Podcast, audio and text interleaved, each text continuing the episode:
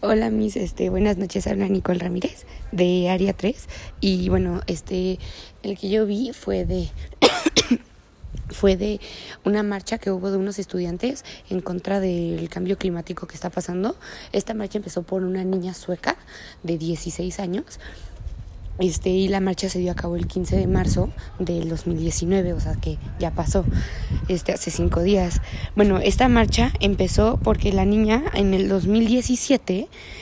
o sea, decidió dejar de ir a clases por los cambios climáticos que estaban pasando. Y ella habla de que y, dice dice que en verdad las casas estaban ardiendo en llamas que todo estaba cambiando de un día para otro y pues el gobierno no estaba haciendo nada no este y ella empieza a ir como a diferentes escuelas a hablar sobre esto y a, a convencer a estudiantes de que se unan a su marcha. Y después de mucho tiempo después de casi dos años porque eso fue en el 2017 ella se empieza a enterar de personas de diferentes partes del mundo, personas de Chile,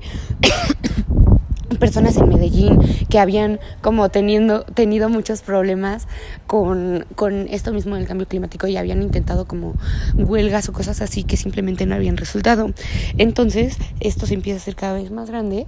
y deciden, deciden hacer una marcha el 15 de de marzo a las 5 de la tarde y en esta marcha se unieron más de 80, más de 80 países diferentes con diferentes personas. Todos fueron a la embajada o a, a donde se queda el gobernador o el presidente, etcétera, para demandar sus derechos humanos y un cambio en, o bueno, una solución para el cambio climático.